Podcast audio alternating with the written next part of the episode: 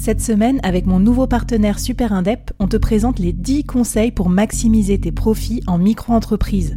Des conseils pour maximiser tes gains, mais surtout éviter les boulettes administratives. Autant te dire que ça m'aurait plu d'avoir quelqu'un qui me donne ces conseils-là quand je me suis lancée.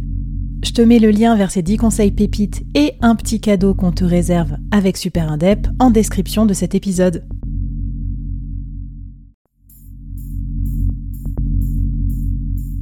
À quoi ressemblerait ton business si tu pouvais être épaulé par les meilleurs experts? Avoir un board de rêve disponible 24 heures sur 24 pour t'aider, répondre à tes questions? Je suis Flavie Prévost et ce board, je l'ai créé pour toi dans ce podcast. Tu es dirigeant, entrepreneur, freelance ou tu vas bientôt te lancer? Ne reste pas tout seul dans ton coin. Inspire-toi des conseils des meilleurs chaque jour par ici, à mon micro. Et si tu l'oses, on te mettra au défi parce que nous, ce qu'on aime bien, c'est te faire progresser vite et bien. Alors bienvenue à toi, bienvenue dans ton board et bon épisode. Alors Rachel, euh, c'est quoi d'après toi les bons outils à avoir quand on est entrepreneur pour gagner du temps sur ces tâches de back-office? Alors il y a différents types d'outils. Euh, pour moi, il y a les outils d'organisation, les outils de gestion, euh, notamment pour gérer sa facturation, ses notes de frais et tout ce qui va être pré-comptabilité. Et mmh. euh, pour ceux qui ont des salariés, les outils RH. Euh, voilà, pareil, quand j'arrive chez des clients, euh, régulièrement, euh, je tombe sur des factures faites sous Word avec un, pas d'incrémentation de numérotation.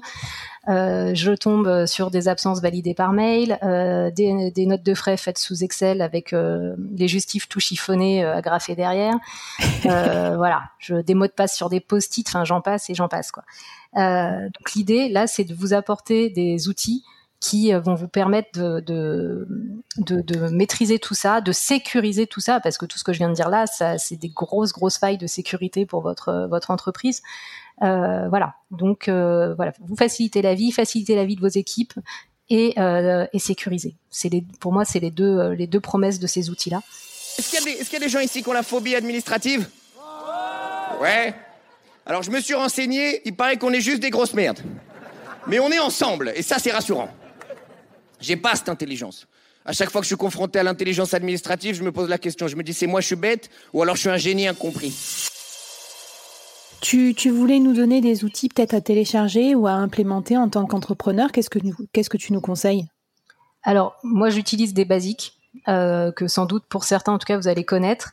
Sur l'organisation, euh, j'utilise soit OneNote, soit Notion en fonction euh, mmh. du client et voilà des besoins.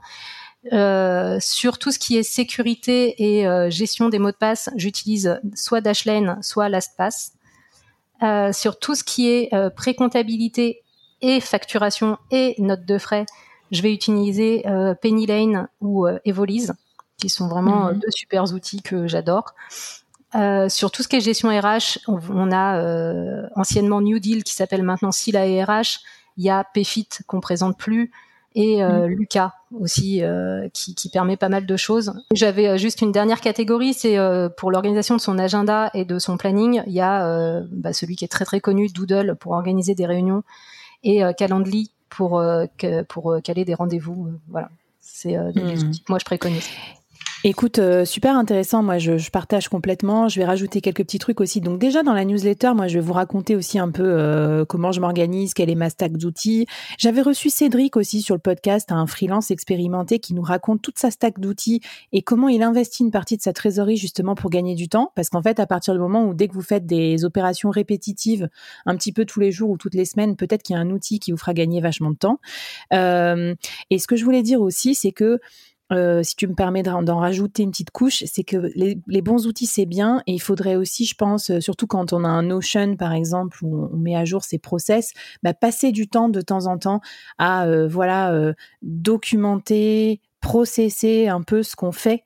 Tu nous en parleras tout à l'heure, mais c'est vrai que notamment quand on doit déléguer, euh, souvent c'est un frein, c'est qu'on se dit oh là là, faudrait que j'explique à la personne euh, comment faire et tout. Et du coup, l'avantage d'avoir des outils, notamment de gestion des tâches, c'est que ça va vous permettre voilà de d'anticiper sur votre future délégation. Écoute, c'est trop bien. Euh, venez nous voir de toute façon sur LinkedIn, hashtag le board. Venez voir aussi Rachel sur Office Lab parce que je sais que tous les jours tu publies des petits, enfin tous les jours, enfin régulièrement, des petits conseils sur l'administration administratif, sur comment utiliser les bons outils. Et puis je te propose qu'on passe au prochain épisode pour parler d'un sujet super précieux pour les dirigeants, c'est votre temps. Comment optimiser et organiser votre temps pour pas vous perdre dans l'administratif? C'est parti.